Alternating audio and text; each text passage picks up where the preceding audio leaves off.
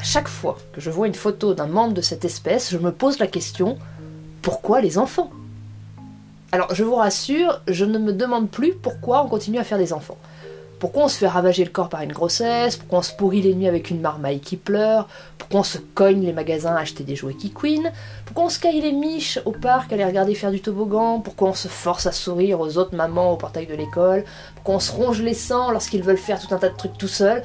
Pourquoi on s'inflige tout ça et tout un tas d'autres trucs encore bien pires alors même que nous sommes déjà 7 milliards et que la planète crève à cause de la pression humaine, tout ça, je ne me le demande plus je me suis fait une raison, qu'une explication rationnelle ne peut bien expliquer un tel phénomène.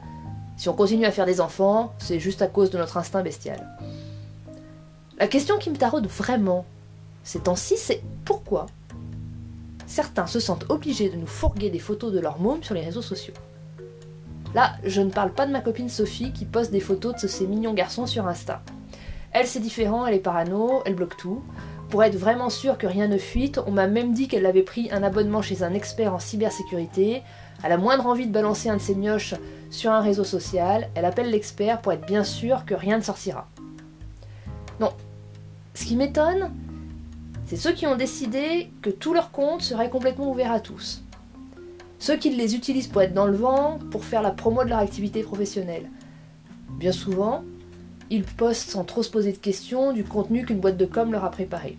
Et puis de temps à autre, une envie de créativité semble les prendre, une envie de mettre un peu d'humanité, de se rapprocher de leur communauté, et paf, ils nous fourguent une photo de leur gamin avec fierté.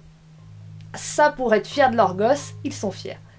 Si la famille Ricoré et la famille Nutella voyaient leur poste, ils pleureraient de jalousie devant tant de perfection.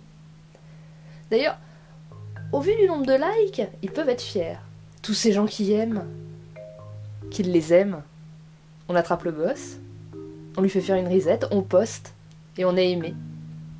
Magique.